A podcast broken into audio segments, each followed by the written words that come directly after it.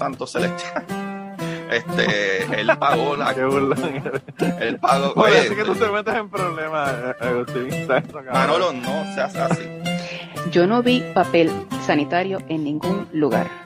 Yo entiendo que ellos usaban la ropa para limpiarse y después la echaban. Alguna de esa ropa no la echaban. Alguna de esa ropa estaba mezclada con toda la ropa que estaba en esos closets de las fotos que los envié. Bienvenidos al podcast Cucubano número 364. Esta semana tengo un invitado que habló conmigo como tres horas, así que este episodio va a ser de, en dos partes. Es un amigo mío que está, bueno, yo lo conozco desde, desde el séptimo grado, por ahí, como desde que tenía 12, 13 años. Así que hace mucho tiempo que lo conozco. Y pues él quería venirme a contar de una, unos meses que vivió ¿verdad? en Arabia Saudita. Pero además de eso hablamos de su papá, que estuvo aquí hace unas semanas atrás, en el episodio donde yo le puse el título Cinco vidas en uno.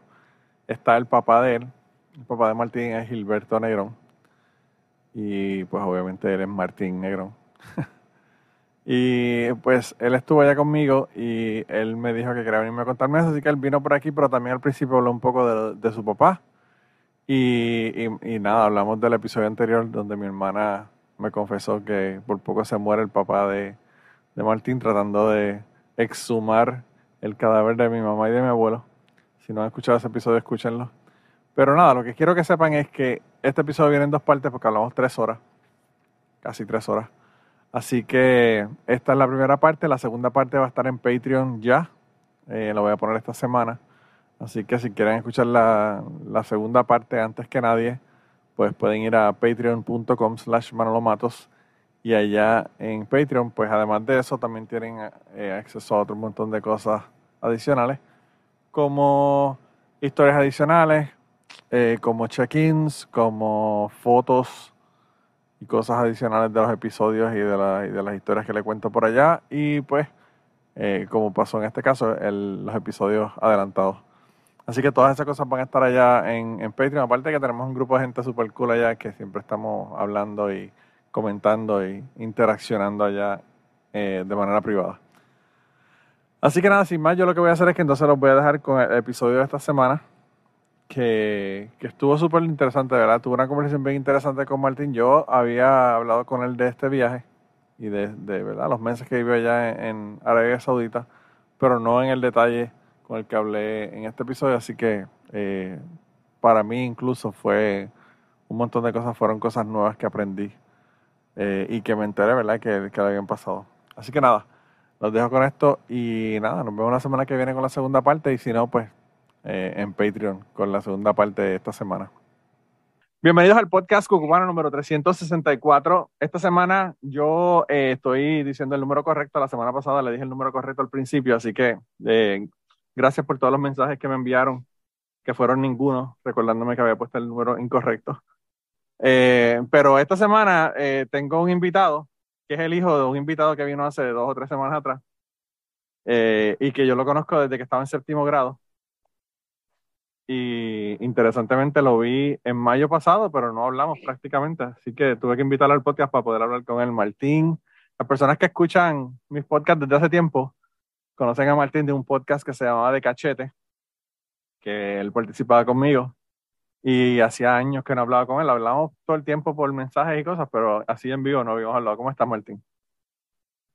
Muy bien, debes hacer el, la versión de aniversario de, el que nosotros hacíamos antes con Plaza y con el otro muchacho. Cuando las cosas se ponen bien, bien, bien fuertes, a veces César me manda un mensaje y me dice, mano, tenemos que grabar, ¿sabes? Por ejemplo, cuando ganó Trump.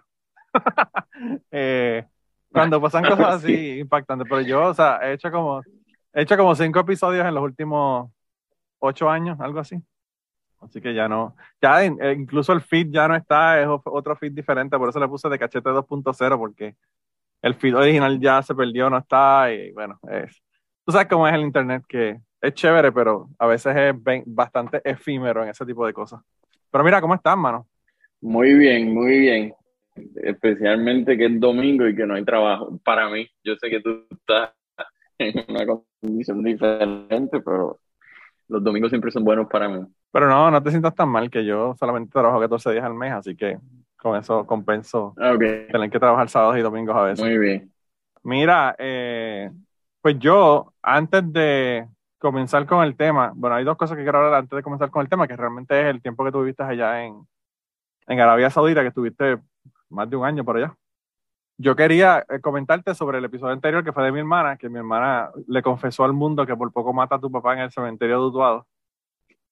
Y, y quería preguntarte si tú sabías que, tu, que mi hermana intentó matar a tu papá en, en el, en el cementerio de Utuado. No, no, no sabía, pero, pero lo que me habías comentado antes de empezar a grabar, que mi papá básicamente se desmayó, no es algo nuevo y es algo que a él, le ha- que a él le ha pasado antes y, y yo lo he experimentado en varias ocasiones. Y, y a propósito, en, en- en las paradas en el cementerio fue algo que yo también hice, porque en momentos dados que él necesitaba un ayudante y yo estaba disponible, pues me tocaba a mí también ir al cementerio. Recuerdo que una vez estábamos construyendo uno de esos panteones y yo le pregunté, yo estaba como al final de escuela intermedia o principio de escuela superior, y yo le pregunté a él, aquí, aquí no hay nadie, ¿verdad? Donde estamos trabajando. Y entonces Sí. él me dijo, no, no, no, aquí no hay nadie. Y, y yo haciendo el hoyo, ayudándolo. Y por la noche me dice, soy día estuviste parado sobre fulano de tal. que yo no sé quién era, pero sí, acabo- lo acababan de enterrar, pero yo sé que si te lo hubiese dicho, no hubiese, me hubiese ayudado. Bendito. Eh, Hay tantas y tantas cosas que la gente tiene con los muertos, mano. Sea, tanto, tanta, qué sé yo, repelillo a- al asunto de la, de la muerte de los cementerios y todo ese tipo de cosas. No, fíjate, yo no, yo no, en ese momento quizás sí, pero ahora al contrario, ahora yo considero que la, nuestra mortalidad es mi inspiración mayor en mi vida diaria. Este, pero regresando a lo de yo, que era lo que te estaba contando, eh, mi papá nunca ha entendido que no- nosotros los seres humanos tenemos unas limitaciones eh, mecánicas y físicas. Entonces, Ah, sí, él siempre, sí, sé. él siempre ha hecho unas cosas. Y, eh, lo que me contaste del cementerio de levantar una, una cosa mucho más pesada de lo que podía. En mi Sí. casa hizo un, un clavado desde, eh, quitó todos los cables de la antena del televisor Oh y entonces se paró en el último escalón flat de la, de la escalera y cuando se fue a caer se aguantó de la, de la antena que había acabado de soltar. God. Y a rayos. la antena cayó y él le cayó encima con una costilla, ya tú sabes, en el techo de la casa. Diablo, diablo. Y, y yo lo he visto en, en un andamio en el cual pone un- unas líneas de bloques, entonces se para en un lado del andamio y se para más allá de donde está la línea de bloque, crea una catapulta y todos los bloques que están del otro lado caen encima. Wow. Y, y aquí, O sea que tu papá Eh, es, tu papá es el, el, el esto, el coyote de, de, de Looney Tunes. exactamente, aquí él se puso a cortar un, un árbol en mi casa, en la terraza, y recostó la escalera del borde de la terraza. Entonces subió, siguió subiendo y se envolvió tanto cortando el árbol que se le olvidó que no podía subir después de cierto escalón porque también creó una catapulta Claro, claro. y cayó, cayó como seis pies al, piso y, y se rompió un, algo en un hombro. Eh, eh. Ah, entonces, lo que te había dicho del Espera, pero espérate, espérate. Como un dato curioso para la gente que nos está escuchando. Aquí en la planta de trabajo nos dan, obviamente, charlas de seguridad todo el tiempo. Si uno se cae de una altura de seis pies, de una escalera o de lo que sea, tiene un 50% de probabilidad de matarse. Para que tengan una idea, de, de- solamente de seis pies. Así que eso, eh, Sí. para que la gente tenga cuidado, ¿verdad? De cuando Pero haciendo cosas que- en la casa. Lo que sucede es que él tiene mucha experiencia en ese tipo de cosas, entonces sobrevive. En, en- ah, en la escuela, antes del de, del desmayo, en la escuela una vez me dijo que se puso a cortar un árbol Sí. y se dio cuenta que cada vez que él estaba en el árbol, se subió al árbol a cortar una rama. Y él dice que cada vez que le daba al árbol con el machete salían chispas. Y él decía, pero ¿cómo es posible? Y era que está dando un, ca- un cable, no jodas. Exacto, era Vete una, una rama carajo, que había sí. Este, había caído en un cable de, de, alta tensión y cada vez que le daba al árbol botaba chispa. Entonces me el reloj porque la corriente corrió por el reloj y eventualmente se dio cuenta porque el árbol empezó a botar humo y se dio cuenta que se estaba quemando.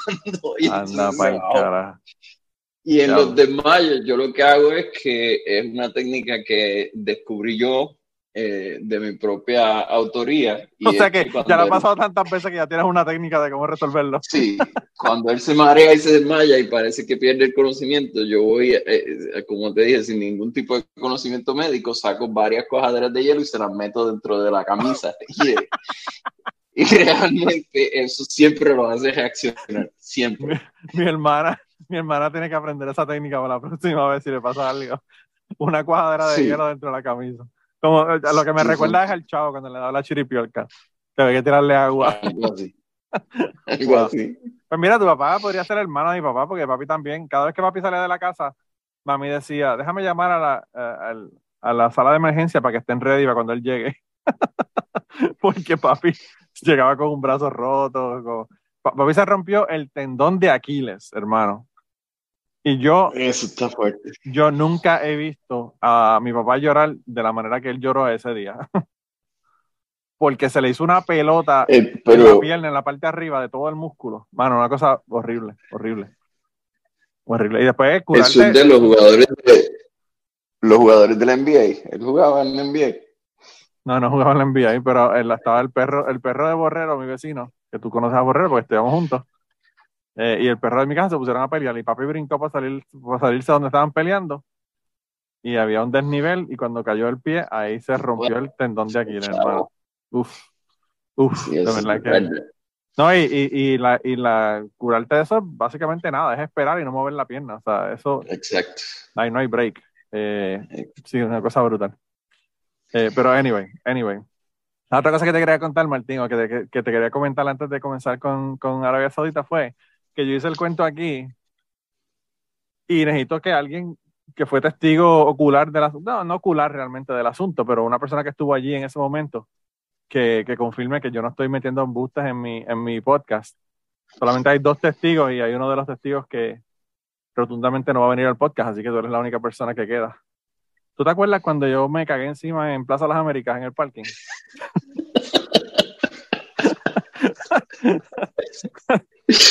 Me acuerdo claramente. Cuéntale a la gente de, tu, de la otra perspectiva, del otro lado, qué fue lo que pasó ese día. Pero lo que sé es que tú lo tomaste extremadamente casual. Bueno, pero si me cagué, que iba a ser loco. O sea, que iba, por Eso, por eso, pero mira, precisamente el otro día yo vi a una persona, eh, eh, estaba en una conferencia que estaba orientando a, mi niño que, que estaba en un, en un equipo de hockey y él dijo, mira, les dijo a los jugadores de hockey, la única cosa que ustedes pueden cambiar es la, la dirección en la que se están moviendo. o sea, lo que tú haces con tu vida a lo próximo. Y no en todos los casos. Tu dieta y cómo tú piensas con respecto a lo que está pasando alrededor tuyo. Entonces, eh, eh, eso fue lo que tú hiciste. Tú estabas en el carro. No me quedó más remedio. Se deslizó y tú dijiste, pues, me pasó ya. No hay más remedio. Súper casual. Lo que pasó fue que yo, yo me acuerdo, yo estaba con Magdali, que era mi novia en ese momento, que obviamente es la que nunca va a venir a este podcast. Eh, aunque, aunque hablamos de vez en cuando, ¿verdad? Yo el otro día la llamé para ver cómo estaba el papá porque me preocupaba por la cuestión del huracán. No la llamé, le mandé un mensaje de email para ver cómo está el papá, porque tú sabes que el papá vive más arriba de casa de mi tía y eso es tan alto ahí arriba que yo pensé que la casa se la podía haber llevado el huracán. Pero anyway, este, eh, nosotros estábamos, porque vamos para plaza porque ella quería comprarse unos tenis, era. Y entonces eh, nosotros llegamos a plaza y yo me cagué encima, pero justo cuando me estaba estacionando.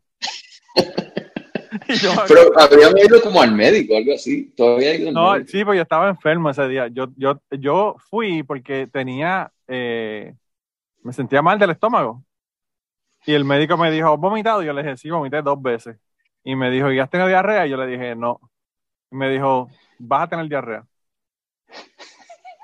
Eh, y te voy a dar una, no me acuerdo cuál es el nombre de la pastilla, una pastilla para los vómitos, ¿verdad? Y yo dije, este médico no sabe un carajo. Vamos para Utuado. Y empezamos a guiar de San Juan para Utuado. Y entonces mi querida novia se antojó de que quería comprar unos fucking tenis.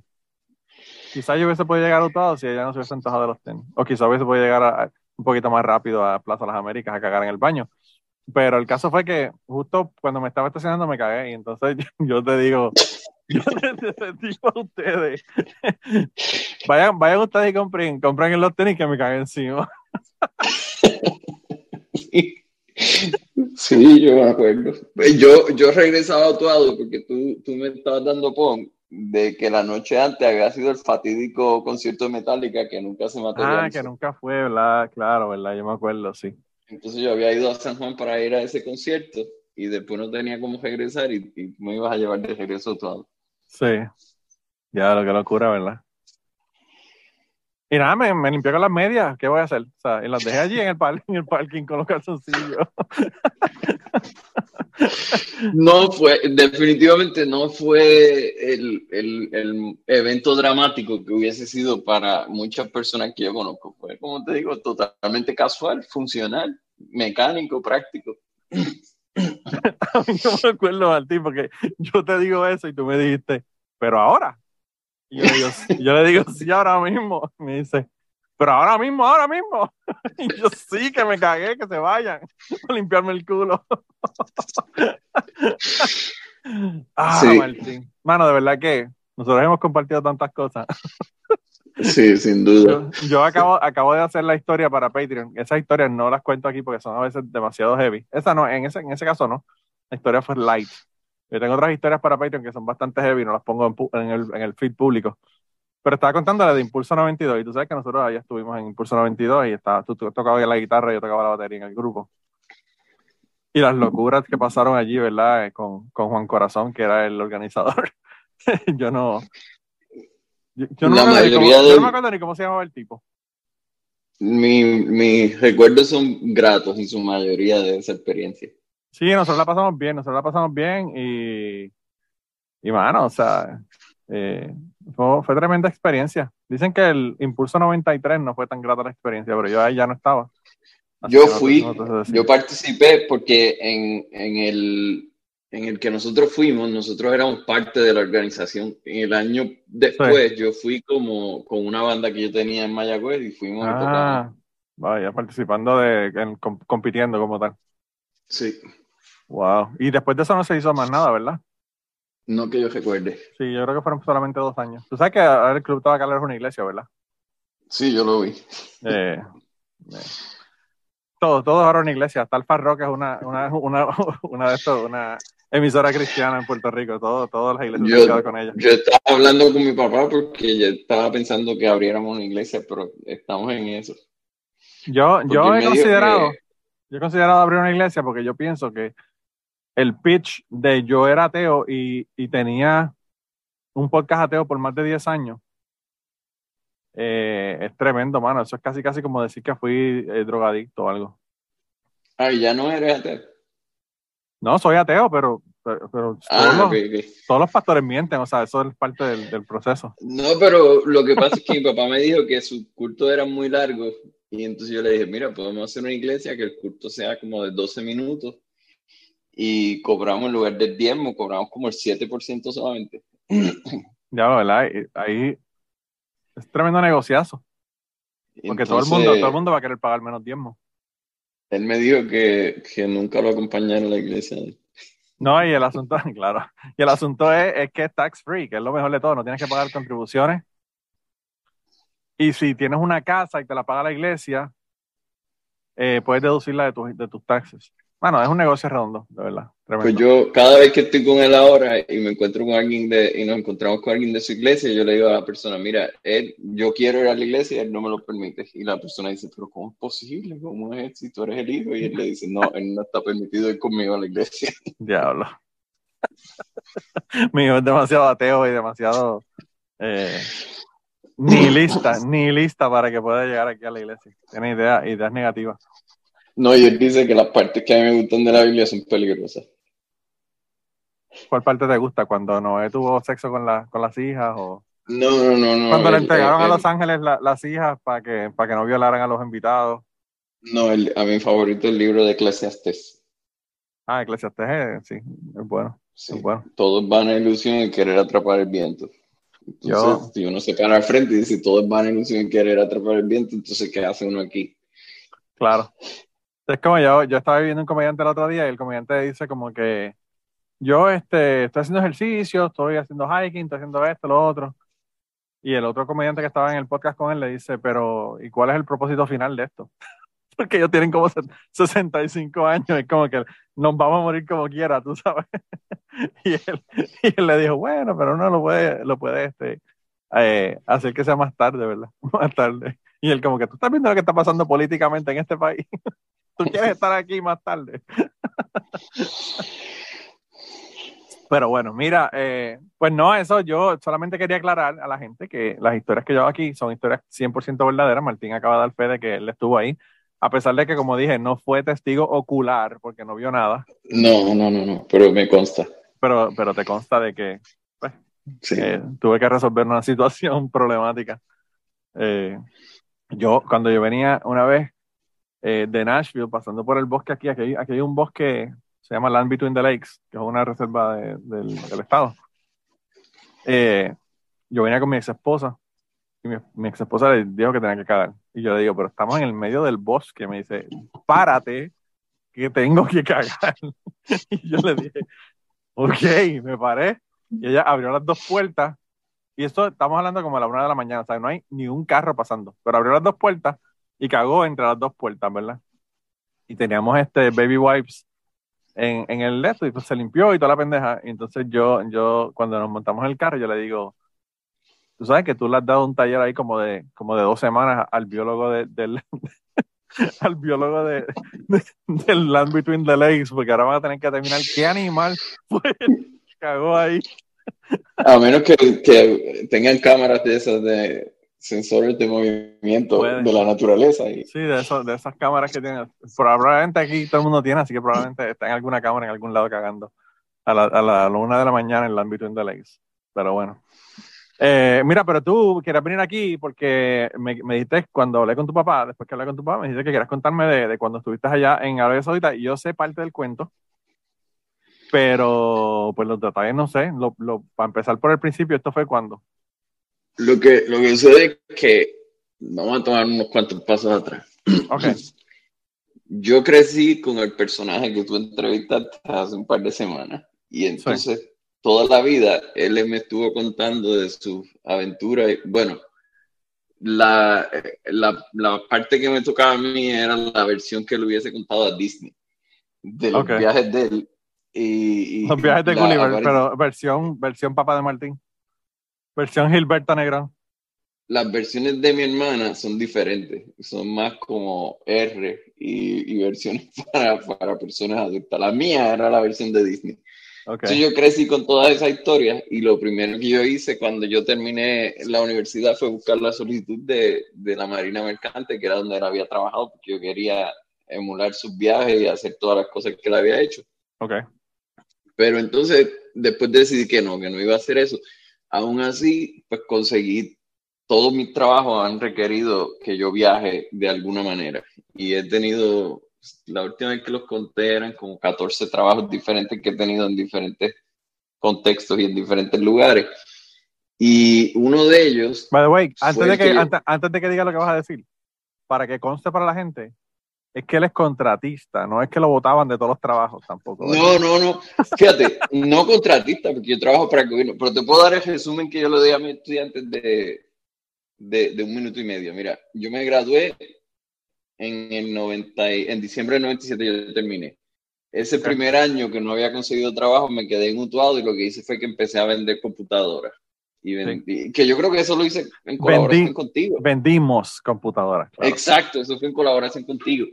Y de ahí me contrataron en Naver y me fui a hacer aviones. Y estuve dos años trabajando haciendo aviones y ahí empecé a viajar. Y, pero empecé sí, empecé a viajar por todas partes porque yo viajaba mayormente dentro de Estados Unidos, pero también tenía que ir a Canadá y tenía que ir a, a principalmente a Inglaterra que, precisamente mi compañero de trabajo, que es mi gran amigo todavía, una vez estábamos entrando a Londres desde, estábamos como tres horas al norte de Londres, y él era 10 años mayor que yo, tenía más experiencia, yo era un pequeño ternerito empezando a conocer lo que era viajar y él me dice, mira, la mejor manera de conocer a Londres es cuando regresemos ahora que vamos de camino, encontrar nuestro hotel sin usar mapa. Entonces, Oh, wow. Estuvimos como cuatro horas guiando por todos los rincones, quizás los peores vecindarios que hay en Londres. Cuando, cuando empezaban a ver ovejas, rebaños de ovejas cruzando la calle, miraban, decían, no, por aquí no, y daban la vuelta y daban hacia atrás. hasta que llegamos a nuestro hotel. Y, y esos fueron mis primeros dos años. Después tuve seis años eh, trabajando con submarinos y ahí también viajaba. Ahí fui más veces, a, a- precisamente donde mi papá mencionó, a Cabo Cañaveral. Fui más veces ahí de lo que hubiese querido ir. Y, Bueno, y y- a-. Me, me mandaba fotos de Francia, me mandaba fotos de un montón de otros sitios también. Sí, porque yo tenía suplidores principalmente en el norte de Italia y, y lo que hacíamos era que viajábamos a Niza, que es uno de mis lugares favoritos del mundo entero, Sí. y- y llegaba a Niza como un viernes, pasaba el fin de semana en Niza y el lunes salíamos para visitar los, los suplidores que había en, en el norte de Italia y viajé muchísimo también por ahí. Esos fueron seis años. De ahí, By the way, pausa, de nuevo, pausa. Este es el resumen corto, pero te lo estoy interrumpiendo para que sea más largo. Durante este trabajo, tú estuviste trabajando con el Pentágono en 911, ¿no? ¿O fue el anterior? En ese, sí, en ese precisamente. Eh, que, O sea que tú- que fue... eh, Cuéntale a la gente qué pasó ese día del, del, del 911 que, que, que estrellaron el avión, El- que dicen que es un, que es un, que es un, todavía ahí tengo amistades que dicen que fue un misil, ¿verdad? Pero bueno. Yo, no, yo viví dos cosas, porque yo viví el 9-11 y el, y el francotirador de Washington. Ok. Este, en Bueno, yo creo que este 9/11 podcast va la, a ser 17 horas, yo creo, este podcast. la primera vez en mi vida, jamás yo, porque yo eh, trabajaba, te- mi oficina era en el, en el noreste de DC, la primera vez en mi vida que yo me voy a un entrenamiento que era fuera de mi lugar de trabajo y dejo las dichosas llaves del carro en mi escritorio, porque era caminando, era caminar como media hora hasta el sitio del entrenamiento y después regresar. Dejo las llaves ahí. Esto fue Como el, el 10 día de la mañana. 911. Sí, entonces Ya, como a las diablo. 10 de la mañana entra alguien en, en el sitio donde yo estaba entrenando y dice un avión le acaba de dar a uno de los edificios del, del World Trade Center. Entonces, pues, todo el mundo se asombró y, y, y siguieron la clase. Y como a los 10 minutos o 15 minutos, un avión le dio a la otra torre y ahí todo el mundo se miró y dijo, estamos en guerra. Y regresamos, empezamos a caminar de regreso hacia la oficina y cuando llegamos, yo trabajaba en una base, la base estaba sellada, no permitía a nadie entrar ni salir. Y mis llaves estaban dentro de la oficina, del escritorio. Wow. Pero un compañero mío de trabajo eh, tenía sus llaves y él me dijo, pues nos vamos y yo te dejo en tu casa. Generalmente a mí me tomaba como 45 minutos en ir de oficina a la casa. Ese día nos tomó como tres horas y en el camino estábamos escuchando las noticias y había un avión que no aparecía, que era Sí. el avión que luego se estrelló en Pensilvania. Ok. Y él me decía, mira, mira para el cielo por si acaso, porque ese avión debe venir como para el Congreso y nosotros estábamos pasando como a unas cuadras del Congreso y en cualquier momento ese avión nos cae en la, en la cabeza. Diablo. Y, pero eventualmente llegué como a las 4 de la eso fue como a las 11 de la mañana, yo llegué como a las 4 a las 5 de la tarde finalmente a mi casa. Y de ahí, pues los días que siguieron fueron extremadamente extraños y diferentes. La gente no iba mucho a trabajar, no había el mismo nivel de tráfico. Y, y evolucionó de una manera eh, Bueno, ya- que, ya. que era totalmente impredecible. Sí. Wow, Pues, qué entonces- locura. Y durante el francotirador de Washington, ¿Y tú trabajabas, Yo- tra- trabajabas en el Pentágono, en el cuán cerca del área donde, donde chocó el No, avión? no, no, no, yo no estaba, yo estaba en una base que estaba como a dos millas del Pentágono. Ah, yo no ok, tenía ok, una ok. oficina en el Pentágono. Ah, ok. Entonces, este, durante lo del francotirador, una, ese, él, él se, se la pasaba por los vecindarios donde yo vivía y varias de las víctimas fueron por ahí. Y en una ocasión yo iba para mi oficina y, en- y él le disparó a una persona y cerraron absolutamente todas las calles de todas para tratar de atraparlo. Sí. Y yo estuve como tres horas en un semáforo porque nada se movía. Y, y también viví el hecho de que la gente iba a las estaciones de gasolina salía, ponía la pistola hecha la gasolina, se metía en el carro y se escondían, porque entendían que en cualquier momento alguien podía disparar de cualquier dirección. Ah, perfecto, pero, pero en el carro, ¿qué carajo te va a proteger? O sea, pasa por el cristal y te matan como quieras, o sea.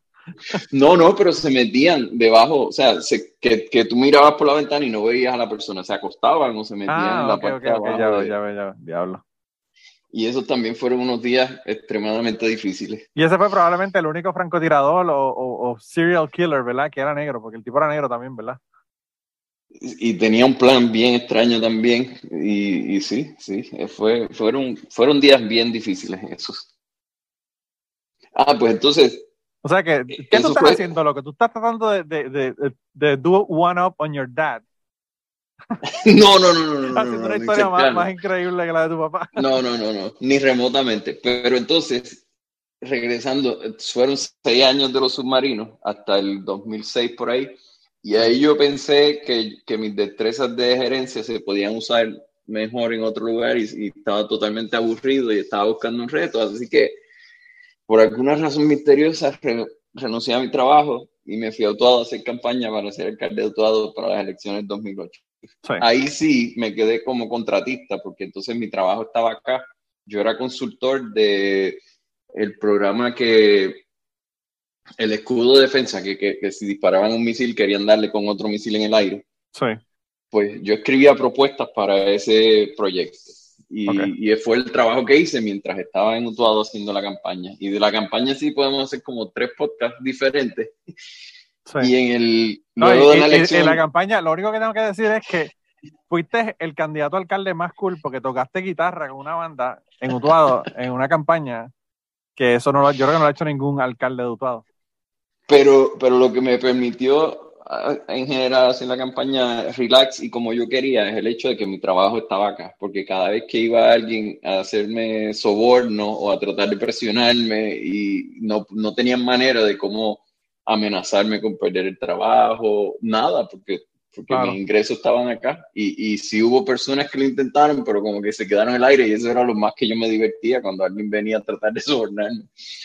Entonces. Y, y, es triste, y es triste que esa ha sido la historia de antes, desde antes de tú ser alcalde y todavía sigue siendo la historia en la política de, Puerto Rico. Que es parte, del, parte de los problemas que hay, ¿verdad? En, en la política de Puerto Rico. Eh, ahí, luego de que no resulté electo. By the way, ¿tú perdiste por qué? ¿200 votos? Algo, una, una, una cosa ridícula. sí, prefiero decir no ser electo, porque eh, convertir los procesos electivos en procesos deportivos es algo que no me llama tanto la atención y creo que es parte del problema. Tú siempre me has dicho eso, siempre me has dicho eso y yo siempre he sido diciendo perdiste. O ganaste, ¿verdad? Pero, bueno. Este, o quizá, quizá realmente, Martín, quizá ganaste porque no fuiste alcalde de Utuado.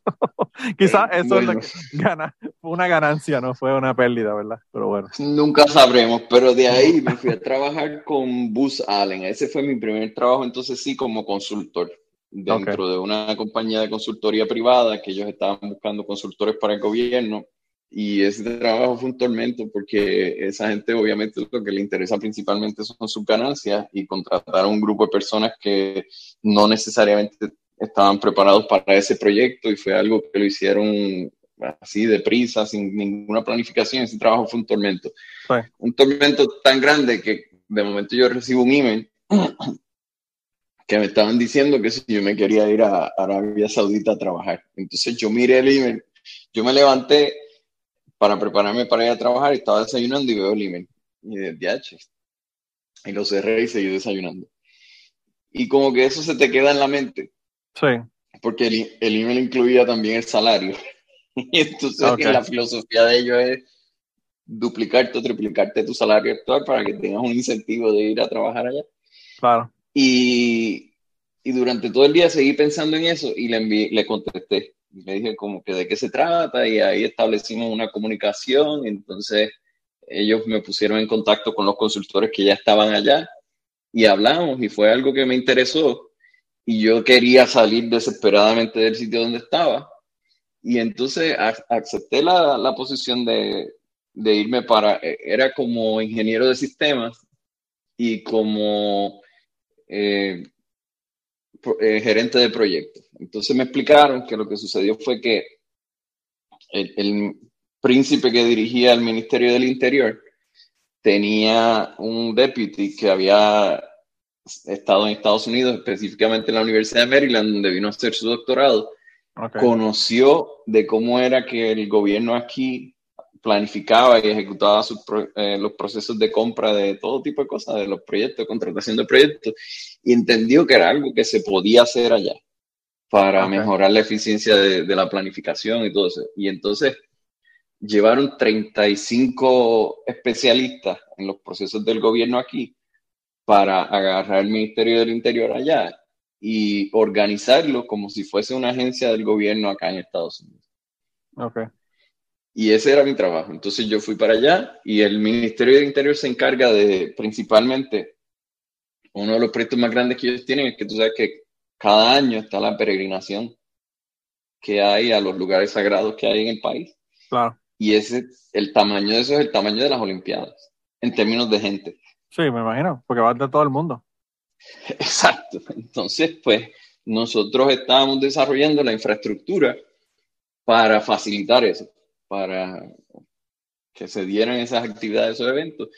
Entonces, pues yo acepté el trabajo, renuncié acá y me monté en un avión sin saber para dónde yo iba. Me compré un libro de, de, de para uno entender cómo es la cultura y, todo eso. Y, y, después de llevar allá como dos semanas me di cuenta que la persona que escribe el libro nunca había ido allá.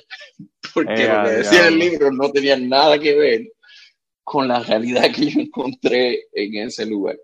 Y me imagino, que, me, imagino, me imagino que el supervisor tuyo dijo, ahí contratamos un ateo de Maryland que viene para acá a bregar con la cuestión de la, ah, no. eh, la, la, la, peregrinaciones a la Meca, tú sabes. Para que no Eso fue lo primero, lo, lo, primero que yo tenía que hacer, porque uno de los documentos que yo llené fue el documento de pedir la visa. Okay. Entonces me dijeron, no escribas ni que eres ateo, ni que eres eh, judío, porque entonces te, ah, te van a negar la visa. Si eres gay, si eres gay te traen como quiera para guindarte en un, en un, en un, eh, en un edificio. Fíjate, de, de, eso vamos a hablar ya mismito, pero entonces este, llené mi visa y escribí, porque ellos quieren que uno tenga algún tipo de, de creencias religiosas, y yo no me acuerdo que, que yo creí, eh, escribí que yo creía, pero yo les dije que yo creía en algo para que me dejaran entrar en el país, obviamente. Claro. Entonces mi visa era una visa de invitado del gobierno, así que yo tenía acceso VIP a todas partes. Decía, ¿dónde están las putas aquí? Mándeme cinco o seis. Tráiganmelas a la oficina. Pues, Esa es la forma más fácil de que te maten allá. Estar, o, ponerte a beber alcohol, o ponerte con, con, con prostitutas, o de ese tipo de cosas. Eh, bueno, no existen, no hay interacción entre el hombre y las mujeres. Pero te digo, pero te, si de alguna manera tú logras hacer una cosa como esa, probablemente eh, te cortan la cabeza en la plaza. Exactamente, eso, es cierto. Pues llegó el día de yo irme. Entonces me monté en el avión, tenía una conexión. Ah, es mi primer error. Yo planifiqué llegar allá sábado, porque entonces yo dije, pues llego sábado, me acomodo el sábado, el domingo y el lunes pues empiezo a trabajar. Pues llegué sábado y el fin de semana de ellos es jueves y viernes. Así que llegué sábado directamente al día de trabajo. A trabajar, wow. Porque el viernes el miércoles. Lo cual me tomó también un tiempo acostumbrarme, pero regresando al día de viaje, yo llegué a Alemania, que era donde tenía mi conexión, y de Alemania iba a ir a Riyadh y ahí fue que empecé a, sentir como la vibra de cómo era que funcionaban las cosas, porque en el terminal, obviamente, las mujeres estaban en un lado, los hombres estaban en otro. Las mujeres estaban totalmente cubiertas. Y, y cuando llegué, que, que, me bajé, aterricé y toda la cosa, e, es un, fue algo bien surreal, de verdad, porque el terminal del aeropuerto es único, el diseño es único, entonces tú ves las filas de las mujeres, y, hay como, como mucha tensión en el ambiente, específicamente porque eh, te chequean las maletas. Una vez supe que una persona tuvo serios problemas porque dentro de su maleta se había olvidado y había llevado un catálogo de Victoria's Secret. Ya, diablo. Y cuando, cuando, le abrieron la maleta, tenía eso ahí. Tenía pornografía. Se, se, metió en tremendo lío. Y entonces, pues, eh, ese fue mi primer día. Y cuando llegué afuera, estaba la persona que me habían asignado a mí como chofer esperándome y que eventualmente se convirtió en un gran amigo mío, en mi hermano. Y, y, me llevó al lugar donde yo vivía. Eh, eh, yo vivía como en una comunidad que era quizás como el tamaño de, de, de donde yo vivo en Utuado, como de San José, pero con murallas alrededor y todas las casas eran mansiones, obviamente. Y, y, entonces había que pasar por un gate donde los policías estaban armados así con unas metralletas y era algo que yo estaba abierto a cualquier cosa y yo no tengo problemas en adaptarme a las condiciones de mi entorno, pero aún así te resulta un poco, un poco chocante. bueno, fue yo, recuerdo, yo recuerdo la primera vez que yo fui a, República Dominicana, que tú llegas al banco y tienes una persona, una persona con una escopeta. Pues era similar, pero con, con. Con armas, todavía un poquito más, más poderosas que una escopeta. Y ellos entonces... Y ellos más o menos como si fuera entrar a una escuela de los Estados Unidos y ellos estaban entrando, en, ellos estaban en la entrada de mi comunidad y yo pensaba, si mi comunidad necesita esto, ¿en dónde es que yo estoy? Diablo. Y, eso, fue, eso fue day one. Exactamente. Entonces va mi, mi chofer y me lleva hasta mi casa, que era una casa como, como de estas casas de, en el programa que daban antes, de MTV Crips. Sí. Mi casa tenía gimnasio, tenía un salón de juego con mesas de billar, tenía dos salas. Mi cuarto era espectacular, mi, mi closet era del tamaño de mi cuarto acá. o sea, wow. me, me, recibieron extremadamente bien. Y ahí, esa fue mi iniciación en ese, en ese mundo que yo no anticipaba ni tenía idea de cómo iba a ser. Pero, pero fue bueno, definitivamente. Y de ahí, pues entonces empezaron mis días ahí, a, cómo acostumbrarme. Yo nunca guié, obviamente, porque eh, al otro día, cuando, cuando me tocó mi primer día de trabajo, me di cuenta que no existían las leyes de tránsito, especialmente para mi chofer. Sí. Wow. Él decía, ¿a qué, hora, tú tienes que estar en la oficina? A las 8. Ok. No había calle que fuese en una dirección en particular o en otra. Eh, los colores de los semáforos para él no tenían ninguna relevancia, no tenían ningún significado. Wow. Eh, y, eso era, ¿Y eso era porque estaba bregando con gente que eran invitados del gobierno o era porque así se queda todo el mundo allá? No, no, no. Fíjate, hay una película que se llama eh, A Hologram for the King. No sé si tú la has visto. No, no la he visto. Que es de, es de Tom Hanks. Es probablemente la película más desconocida de Tom Hanks. Que él, él está haciendo exactamente lo que yo hice. Ir allá, lo único que él está tratando de venderle un sistema de comunicación al rey. Pero en la película, él establece una relación bien especial con su chofer. Yo no sé si su chofer era de India o de Pakistán. Mi chofer era de, de India. Y era como la, la, persona más, como te digo, él tenía contacto en todas partes, él te conseguía lo que tú quisieras, él, y, y guiaba como un loco y era, pero era tremenda persona y, y fue mi mejor amigo de, de, toda mi estadía cuando yo estuve allá. Tú sabes que ahora, ahora que tú mencionas la, la, forma de guiar, ¿tú te acuerdas, Martín, que nosotros cuando fuimos a República Dominicana vimos dos tipos en una motora con un tanque gigantesco de gas, de gas licuado? Ah, sí, y familia completa y y con, sí, sí, cargaban todo tipo de cosas. Y cuando estábamos esperando el motoconcho, que no sabíamos lo que era y pensamos que era un autobús y, y, resultó ser una motocicleta. Y nunca llegaban a buscarnos. Wow, qué locura, de verdad. Está cabrón. Lo que es uno no conocer los países, ¿verdad? No, no, no tener la experiencia de los países. Eh, exactamente, y, y, y, que fue mi caso. Pues entonces, al otro día llegué a reportarme a mi trabajo y yo trabajo en un edificio que era totalmente de cristal y me asignaron una, una oficina como en el quinto piso, en el sexto piso.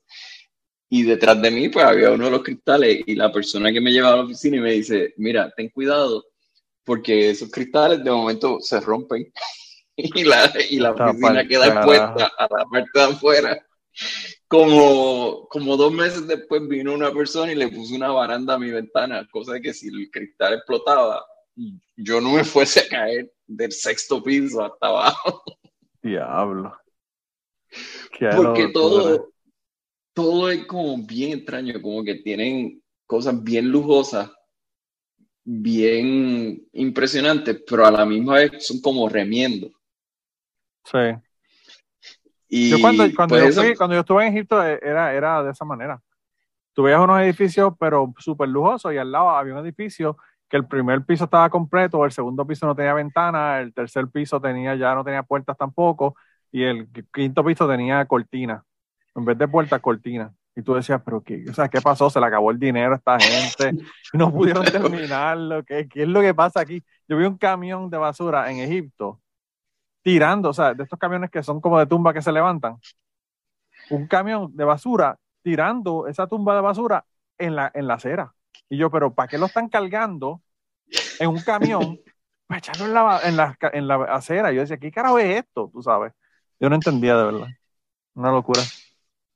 Pues ese fue mi, mi primer día en mi trabajo. Ahí entonces tuve que empezar a acostumbrarme al hecho de que seis veces al día todo paraba para el, el proceso de ir a orar o rezar, lo que ellos hacían. Entonces, eso cambia diariamente. Así que lo que me recomendaron fue tener un app que me dijese en el día cuántas veces había que, que parar.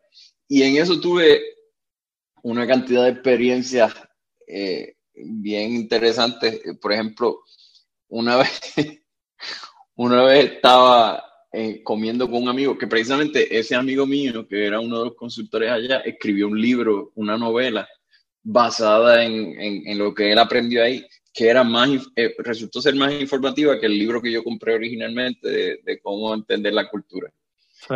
Y, y, me gustó muchísimo la novela. Pues estábamos comiendo en un lugar y llegó la hora de, de hacer la, la, oración. Y entonces el del restaurante nos dijo que nos teníamos que salir pues no, terminamos de comer nos fuimos a la acera. Y cuando estábamos esperando que viniera el chofer a buscarnos en la acera, antes del chofer llegaron los policías religiosos. Ok. Que no son las personas más amigables del mundo. No me imagino. Entonces, en la distancia me gritan. Y yo no entendí nada de lo que decían, obviamente, porque me estaban gritando en su idioma. Y él se baja del carro y viene para acá. Y me dice, ¿Are you Muslim? Y yo le digo, no. Y me dice, pues no puede estar ahí. Y digo, ¿dónde? Yo no estoy adentro del restaurante, ¿dónde? Y me dice, ahí. Y era que yo estaba parado en la acera del restaurante. Entonces yo di un paso y me paré en la cuneta y, me, y le digo, ¿y aquí? Y me dice, yes, you can be there. en la cuneta. No podía estar en la acera porque era violación a la, en las leyes de, de rezar, pero sí podía estar en la cuneta porque supongo que eso era la calle, pero realmente lo que ellos quieren es demostrar que, que tienen algún tipo de autoridad sobre ti. Bueno, esa es una, y la otra, Martín, es que si eres cristiano y pues usted que eres cristiano o budista o lo que fuera, pues en la cuneta es donde realmente deberías estar, ahí o en, el vertedero, o sea, según, según lo, pero, que donde estés, ¿verdad? Pero entonces, si tú estabas en un centro comercial, que eso lo aprendí más tarde, y llegaba la hora de la oración, lo que hacía el gerente de la tienda que tú estuviese en el centro comercial era que cerraba las puertas, apagaba las luces del frente de la puerta y todo el mundo adentro de la tienda seguía comprando como si nada. Oh, wow. Eso era extremadamente práctico. O sea, que tienen, que tienen loopholes como los judíos, que contratan a un tipo para que le prenda y le apague la luz y toda esa pendeja. Para todo, para todo había eh, los loopholes. Pues entonces... Mira, Martín, hablando, hablando de todo, yo creo que más o menos por aquí vamos a tener la primera parte y seguimos con la segunda parte. Así que continúa hablando, yo hago la introducción de la segunda parte porque yo, estamos en el casi en el segundo día y llevamos como una hora en esto, pero bueno. No, porque es que de ahí en adelante me fui eh, culturalizando y, entendiendo cómo funcionaban las cosas. Sí. La, ya empezaban a orar y te, y te parabas en la cuneta. No y, no, y las horas de trabajo eran bien extrañas porque yo no tenía que ir a la oración, pero entonces como cada, eh, durante las horas de trabajo eran como tres de las oraciones. Y, y mis compañeros de trabajo que eran musulmanes, la oración dura como 10 minutos, pero el proceso dura como una hora. Porque oh, primero ellos tienen que ir y lavarse las manos, lavarse los pies, luego este, van y hacen la oración y cuando terminan socializan Ah, una cosa que hay ahí, que yo creo que lo debería haber en todos lugares. En cada piso de los edificios hay una persona que es la persona del té, que tiene su oficinita con todas las cosas que tú necesitas para té. Y cada vez que tú quieres tu oficina, tú lo llamas y te trae té. Wow, qué brutal. A mí no me gusta el té, ¿verdad? Pero si fuera café estaría chévere. Otro, ah, té o café también, él hacía café. Ah, bueno, pues está bien, entonces estamos cuadrados. Ese era otro de mis grandes amigos, él era eh, de Filipinas, entonces eh, yo me Pero loco, ahí no había gente, de- ahí no había, no había gente de Arabia Saudita trabajando. Todo el mundo era de algún, Lo- de algún otro lado. Lo que sucede es que, fíjate, al ellos excluir a las mujeres de la fuerza laboral, pues obviamente tú tienes una, una fuerza laboral que la, la mitad son personas locales y la otra mitad la tienen que importar de otros lugares. Entonces, Sí. hay una, hay una escala, dependiendo del país que tú vengas. Por ejemplo, en ese momento, desafortunadamente, la escala más baja era de los inmigrantes de Bangladesh. Ok. Ellos hacían los peores trabajos, los trabajos de limpieza. En mi oficina había uno que era el que limpiaba mi oficina y, y me caía muy bien. Lo único que yo no podía hablar con él porque ni él hablaba mis idiomas ni yo hablaba los de él. Pero yo no sé cómo, por lenguaje de señas, cómo eh, nos dimos, yo entendí que desde que él había llegado ahí nunca había hablado con su familia por teléfono Oh, wow. porque no tenía los medios ni los recursos. Entonces, yo lo que hacía era, eh, por la mañana cuando él llegaba a mi oficina, le tenía el Skype listo y él llamaba a su casa. Y entonces, wow. obviamente, le encantaba llegar a mi oficina y limpiar mi oficina porque era la oportunidad de, de comunicarse con su familia. Claro. Entonces, un poquito más arriba en la escala estaban las personas, las personas de Pakistán principalmente trabajaban en la construcción. Las personas de India eran principalmente negociantes y la, y, y la mayoría de los choferes entre Pakistán e India. Y entonces los filipinos estaban en un punto un poquito más alto, que eran los que hacían trabajo secretarial y trabajos dentro de los edificios. Y entonces, obviamente, los inmigrantes de Estados Unidos y europeos, que eran los que hacían la consultoría. y- Los, y los opresores en todos lados, hasta allá en Riyadh también. Exactamente, por los trabajos como el que yo estaba haciendo. Pues también eso fue algo que poco a poco yo fui entendiéndolo y, y, y, y precisamente mi, mi chofer al principio pensaba que yo iba a ir con las formalidades esas que iba todo el mundo, de, de- de tú te sientas en el asiento de atrás, yo me sentaba frente con él, iba a los sitios de comer y como era la única persona que estaba conmigo, pues él era el que comía conmigo, se sentaba conmigo en la mesa y, y los demás choferes no entendían qué era lo que estaba pasando porque él entraba al sitio de comer. Mi, mi hermana, hoy yo estaba hablando con ella, hoy precisamente me dijo que alguien, no me acuerdo quién fue, alguien de Utuado le dijo en una ocasión y ya aprendió, eh, que para uno saber cómo es la persona verdaderamente, uno lo que tiene es que darle poder. Y esto que me acabas de mencionar es eso mismo, mano. O sea, gente que tienen poder, que tienen un chofer, que tienen la posibilidad de tratarlo como mierda, y pues se creen que son mejores que la gente y los tratan como mierda. Sin embargo, tú haces lo contrario, ¿entiendes? Eh, o, con la persona que te está limpiando, limpiando la oficina o el trabajo que sea, ¿verdad? Y, y era la persona con la que, porque yo, mis compañeros de trabajo estaban más o menos en esa línea que tú estás diciendo. Además de eso, est- estaban, el, el que era mi compañero de trabajo inmediato, parece que estaba como en una especie de depresión por estar allá. Y entonces se puso agresivo. Una, y una vez yo entré a la oficina de él y se levantó porque quería pelear conmigo, tú lo puedes creer. Pero Wow. cuando se levantó y se dio cuenta que él era como cinco pulgadas más bajito que yo, yo lo miré y le dije, pero mira, ¿qué es lo que pasa? ¿Qué es lo que tú quieres? Y ahí bajó la guardia. Y tú que siempre has estado eh, in shape, ¿verdad? Porque tú hiciste hasta, después de eso hiciste el Ironman y toda la pendejada, o sea que tú... Ah, no, ya yo había hecho un par y entonces ahí también yo corría todos los días. Este, eso era otra cosa. En la, en Y la el pobre chofer corría contigo, no lo obligabas a correr No. contigo en, ch- en chancleta, Eventualmente él como que se enfiebró y también iba. Pero en sandalias, en pero yo- corriendo. yo, yo corría por, por dentro de la comunidad y precisamente yo usaba una como un backpack con agua para tomar agua mientras iba corriendo. Ah, sí, un. Y, y recuerdo que una vez en, exacto, una vez en, en Ramadán me paró uno de los guardias y me dijo que no podía tomar agua porque el sol todavía no había caído. Wow. Y, ah, y otra, Sí, otro mano. de los Es eventos que, es que hay tantas reglas. De verdad que yo, o sea, es- es- yo creo que es uno de los mundos más opuestos a lo que uno conoce que tú puedas, de los que tú puedes estar, porque sabes, tú te vas, hay, hay países que tienen un montón de, tradiciones y cosas. Tú te vas a Japón, Japón es un país de muchas tradiciones, pero yo no sé, al, al, nivel de reglas y de cosas prohibidas y pendejas, yo pienso que el Medio Oriente en general, ¿verdad? Eh, unos más que otros tienen un, ¿sabes? más reglas que, el carajo. Lo que pasa es que, fíjate, porque nosotros las tenemos, lo que pasa es que nosotros, como lo hacemos todos los días, pues natural, natural o, o, parte de, lo que son nuestras rutinas y como y, las cosas que ocurren ahí son tan diferentes que yo sentía que yo vivía en otro planeta. Mira, en, en lo de correr, correr también era una actividad de socialización con los inmigrantes, con la gente, con los europeos y con, los, y con la gente de Estados Unidos. Entonces ellos hacían unas carreras los sábados que se llamaban, los, creo que se llaman los H o algo así. Y eso era, ellos te daban unas coordenadas eh, de GPS que estaban en el medio de la nada en el desierto.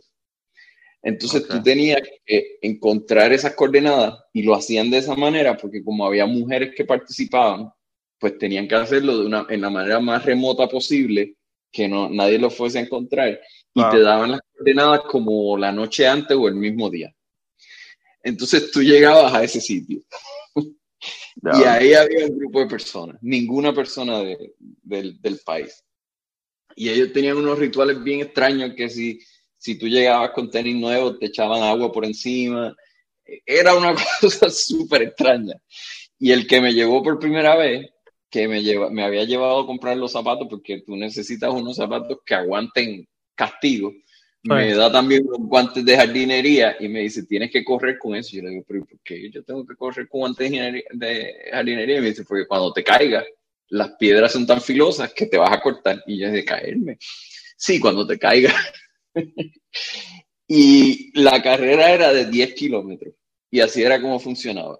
Pero eso, está en el desierto, o sea, corriendo en arena, loco.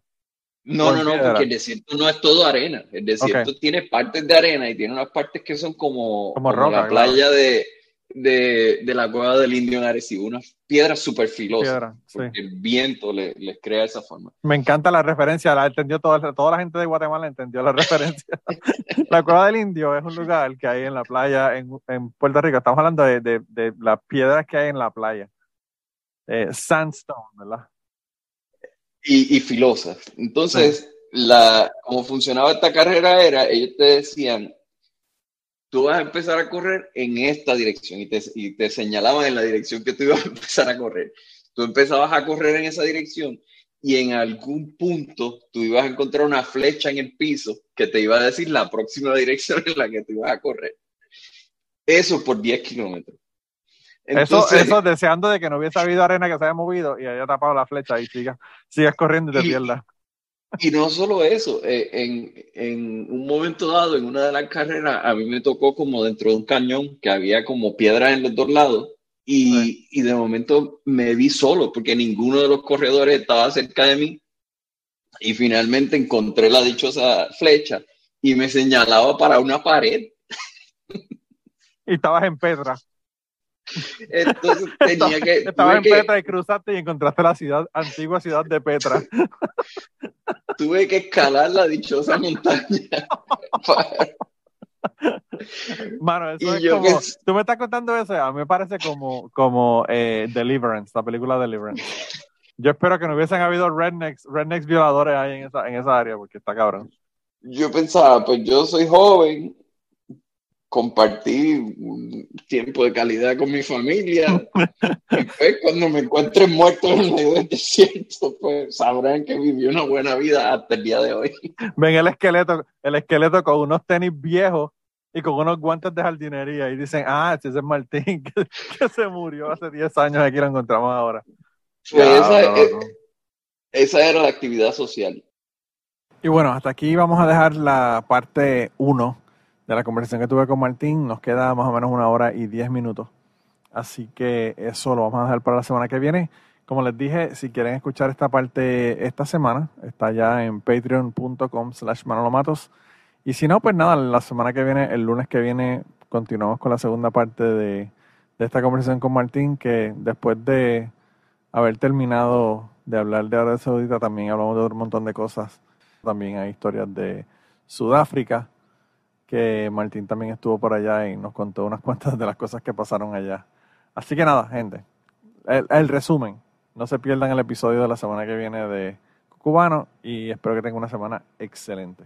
Y antes de terminar el podcast del día de hoy, queremos dar las gracias a las personas que nos han ayudado, ¿verdad?, para hacer el podcast posible. Eh, la primera persona que quería agradecerles a Raúl Arnaiz, que me hizo el logo de Cucubano. Eh, Raúl Arnaiz lo consiguen en patreon.com slash Raúl Arnaiz y allá pueden ver sus trabajos. Realmente Raúl es tremendo artista. Y además de eso, la canción del podcast la canta Maida Belén con Rafi Lina en la guitarra y Kike Domenech en el 4. Queremos darle las gracias también a ellos por permitirnos utilizar la canción para el podcast. Además de eso, a mí me consigues en patreon.com slash Manolo Matos o me consigues en Twitter como Manolo Matos y el podcast lo consigues como Cucubano Pod.